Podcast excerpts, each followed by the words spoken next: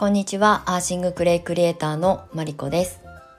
このチャンネルではクレイセラピスト、そしてアーシングアートクリエイターとして活動しているマリコが自然療法とアート、生き方や一人ビジネスについてお届けしていきたいと思います。はい、えー、10月24日月曜日、もうすぐ10時を回ろうとしているタイミングであの収録をお届けしております。はい、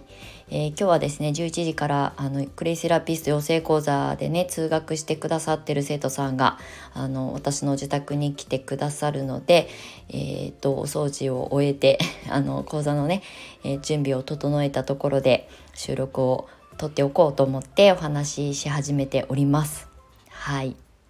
今日はね鎌倉市内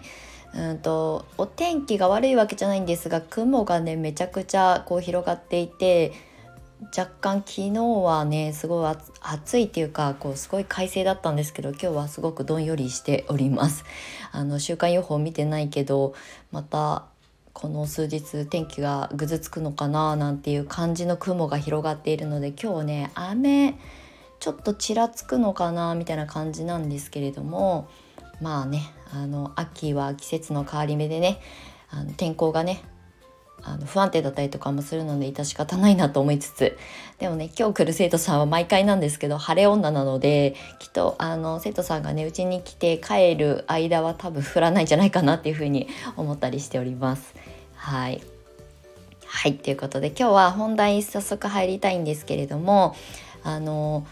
えーとね、SNS との向き合い方について私の持論をねお話しようかなと思っております。あのまあ、持論なので あの正しいとかではないので、まあ、聞き流していただきたいなと思うんですけれどもあのね最近この私がこのスタイフもそうですけど音声メディアに興味を持ってやり始めたのがスタイフはもう約2年ぐらい経つんですよね。でその前にあのラジオトークっていうところから音声メディアは最初はスタートしたんですよね。スタイフを知らなかったんで。はい。なので約トータルで3年ぐらい音声メディアに、えーと、発信としてねあのプラットフォームとして使ってきて、まあ、あの音声メディアっていうもの自体が、まあ、わって盛り上がった瞬間がえーと、ととしかな？あのクラブハウスが日本でバッて広がった時が結構なこう盛り上がりのピークまあ今まであの一般人である素人の人が自分でラジオチャンネルを持つみたいなことってなかなか難しいわけですよね。あのどちらかというと動画が主体だったと思うんですよあの SNS 含め YouTube もそうですけどね。でだけどうんと音声メディアっていうこのアプリでねあの発信ができたりあの視聴ができたりとかっていうことがようやくこうなんかこう手軽な感じでね使えるようになるタイミングに、えーと、私は興味を持ってスタートしたっていう。まあでも音声をやってよかったなって思うことは過去にもお話ししたんですけれどもあの音声でつながってうちの生徒さんになってくださった方が結構実は多くて。そう特にクラブハウスがパッて基本あの急に日本でね広がった時ってあれって招待制だったのですごい特別感があったと思うんですよ。最初はねあの、えーと、アプリユーザー、えーと、iPhone 持ってる人しか参入できないあの招待がねあ iPhone 持ってるああアンドロイドじゃなくてなんだ、えー、Android かじゃなくて iPhone 持ってるアプリユーザーが、まあ、先行であのー展開できるっていうことが特別感があったから日本人にはあのブランド好きな日本人にとってはすごく一瞬ハマったんじゃないかなって思うんですけどまあ私はねたまたま知り合いがなぜか分かんないけど招待を送ってきてなんだか分かんないけどとりあえず登録してみてまあなんだか分かんないまんま ちょっとクラブハウスもね使ってみたりとかしてでたまたまねうちの生徒さんが共通で、えー、まあつながってるとね誰々さんがどこのルームに入ってますよって通知が来るのであ何聞あの聞いてるのかな何話してるのかなと思って覗きに行ったらまあたまたまそこのねえっ、ー、となんだスピーカーっていうのかなえっ、ー、とえー、ルームの主の人がね私のアイコンを見てまあ、あのクレイの先生ですよねっていうことを分かってくださってた方のルームだったっていうのがまあすごくあのご縁だったと思うんですけどそこに入ってほんと5分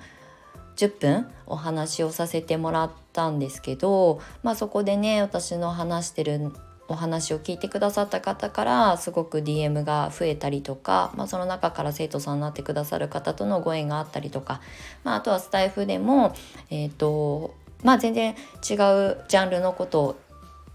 発信してる方とコラボしてたらあのそれを聞いててクレイに興味があったからって言ってうちの教室に来てくださる生徒さんとの出会いがあったので音声面白いってずっと思ってこの 2, 2年ぐらいやってきたんですよね。で今やっぱりあの音声ってえーと、どうですかって生徒さんにも聞かれるし私も今個人コンサルをしてる中で、まあ、SNS の発信ってみんな悩みますよね。どこでどんな発信をしたらいいのかとかノウハウ的なこともそうですけどでもなんかうんと例えば Facebook 昔はアメブロが主体だった時代に私は独立してるんですけどそこで文章を書いていっぱい横のつながりを作ってなんだろうこう友達読者か読者になるみたいな登録をいっぱいしてそのコミュニケーション取って一緒に何かそのイベントごとをやってそこにタグ付けされてるとかまあそれは Facebook も結構似たり寄ったりなんですけど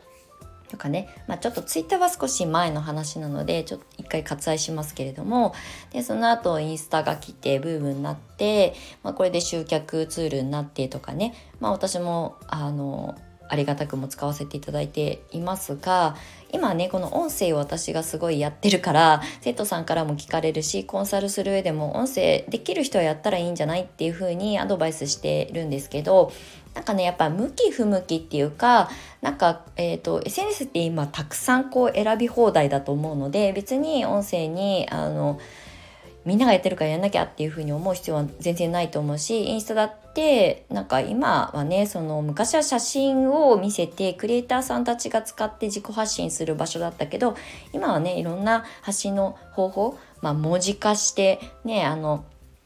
なんだえっ、ー、とストーリーじゃなくてタイムラインの方でねフィードの方であの文字を載せてねキャンバとか使ってメッセージをあの文字化して発信するっていうこともやってる方もたくさんいるし、まあ、リールとかを使ってねあの文字と動画とショート動画ですよねとあの掛け合わせて発信してそれが向いてる人と、まあ、なんかやっぱり写真とか動画ってあの得意じゃないわっていう人ももちろん未だにいると思うんですよ。どちらかというと私も後者で写真は見るのも撮るのも好きなんですけど動画とかあのはあんまり得意じゃないっていう。であの喋っちゃった方が早いじゃんっていうあのあのなんだ根底があったりとかするんですけどで私がなんで音声が自分がすごく居心地がいいなと思ってるかっていうと文字媒体が好きなんですよ。あのブログとかね記事ですよね。であの私自身もノートで今は記事を書いてるんですけどずっとねブログはもう何年前？えっ、ー、と26歳とかからだから20まあ約18年？7年？6年？とかはずっとブログ書き続けてるんですよね。個人ブログから始まって。でテキストの媒体と音声メディアってめっちゃ相性いいなって勝手に私は思っていてなんでかっていうと言葉の発信なので文章をめっちゃ書ける人はそれを文字起こし、えーと、音声に声に起こしていく。まあ逆もしっかりですよね。音声で発信したものを文字に起こしていくっていうことはすごいね相性がいいんですよ。言ったら言葉を並べていくっていう作業はあんまり変わらないので肉声で発信するか文字に起あの起こすかっていうだけなので。で、うんと私はやっぱり文字がすごい好きだなって思っているのでノートもブログも昔からあの飽きずにずっとね、独立してからも休むことなくあのやめることなく書いてきたしまあ別にブログでねマネタイズしようなんて全然思っていないので今は別にブロガーみたいなねあのお金の稼ぎ方なんかには全然あのフォーカスしてないんですけどでも文章を書くのすごい好きだし、まあ、上手下手関係なくね好きっていうだけでいいと思ってるのでであとは人の文章読むのも好き。うん、で文章が私は結構脳を活性化してくれたりとかするのでまあもともとすごくあの本を読むのが好きな子供だったっていうのもあったんですけどだから多分音声はスムーズに参入できた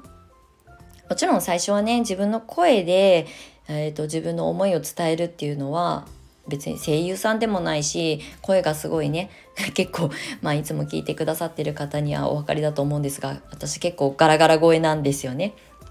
そうあの声が高い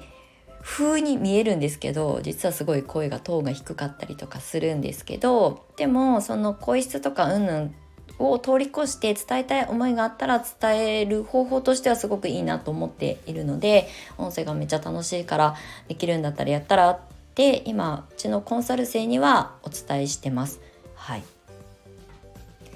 まあ言ったらうーんちょっとおこがましいんですけど SNS っていうもの自体を私は結構長い何歳かな。もう言ったら20年以上前から SNS っていうもの自体インターネットっていうもの自体が まあねインターネットっていう時代って何なのっていう時代を生きてない人たちからすると本当に不思議な世界だと思うんですけどそもそもねネットで人がつながってるコミュニティを持ってるとかっていうことが当たり前じゃなかった時代から私はインターネットに向き合ってきてるので本当にすごくこう化石みたいな時代を生きてきてるんですけどでその中でやっぱりこう最初は文字だったりとかがメインだった。であとはこうコミュニケーションソーシャルネットワークって、まあ、横につながるとかね。で後々にまあえっ、ー、と写真とか動画でつながるとか Facebook とかいろんなものまあインスタが出てきてとか。っていうところを一応全部見てきた上でまあ音声今面白いんじゃないかっていうこのえっ、ー、とアンテナ的なものはそんなに今まで外したことがないんですよ。実は。はい、なのでまあブログもしかりですけど。これちょっとね私あの胸を張って言いたいのがえっ、ー、とね134年ぐらい前に不動産業界にいた時にリーマンショックが起きてリーマンショックって何年だあれ？2009年とかだっけか。でえっ、ー、とね私が勤めていた不動産会社、まあ、デザイナーズ物件を扱う専門会社だったんですけどリーマンショックのおかげでうわーって退去者が増えてで言ったらあの仲介手数料とか、まあ、要するに売り上げになるあのものが入ってこなくなるとね売り上げ低下するじゃないですか会社のね。で広告費にお金捻出できない予算が捻出できないっていう状況の中で会社の中でそ、えーと企画会議とかやった中でその当時まだねオフィシャルブログとかをやってる会社ってまあ不動産業界の中にはそもそもあんまりなかったのでじゃあ私が編集長やるんでブログは無料でいくらでもアカウント作れるからやりましょうって言ってまあやったんですよね。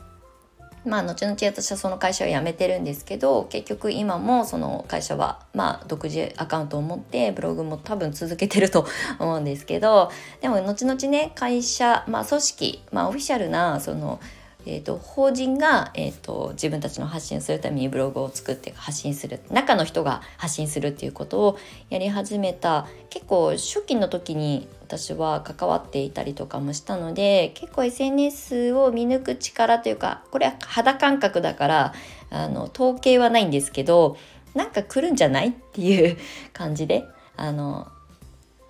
私も採用してるし人にもあのおすすめしたりとかして。全然うまくいかないことはもちろんあるかもしれないけどやったらいいんじゃないっていうことはあのみんなで手探りで盛り上げたらその媒体プラットフォームがね盛り上がることはあのは未知数なんで、うん、